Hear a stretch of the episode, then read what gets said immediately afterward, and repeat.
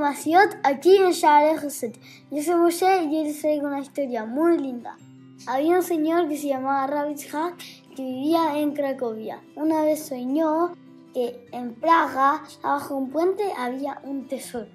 Rabitzhak viajó hasta que llegó a Praga. Empezó a cavar y cavar y cavar y cavar y no encontró nada. Llegó un señor y le dijo, ¿qué estás haciendo aquí? ¿Por qué estás excavando? ¿Qué estás haciendo? Hack le explicó que había tenido un sueño y en ese sueño ahí estaba el tesoro. Entonces el hombre se rió y le dijo, ¡qué ridículo! ¿Quién le hace tanto caso a un sueño? Yo también tuve un sueño. Yo soñé que en Cracovia hay un señor que se llamaba Hack y abajo de su horno había un tesoro. ¿Acaso tú crees que voy a viajar hasta Cracovia? Solamente porque tuvo un sueño.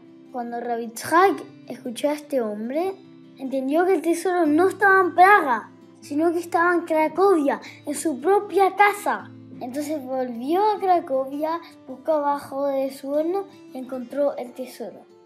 Aprendemos de este Maase una muy linda enseñanza. Muchas veces buscamos tesoros en muchos lugares.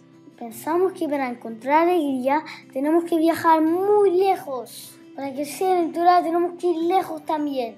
Pero estamos equivocados. El tesoro me lo puso en nuestras casas.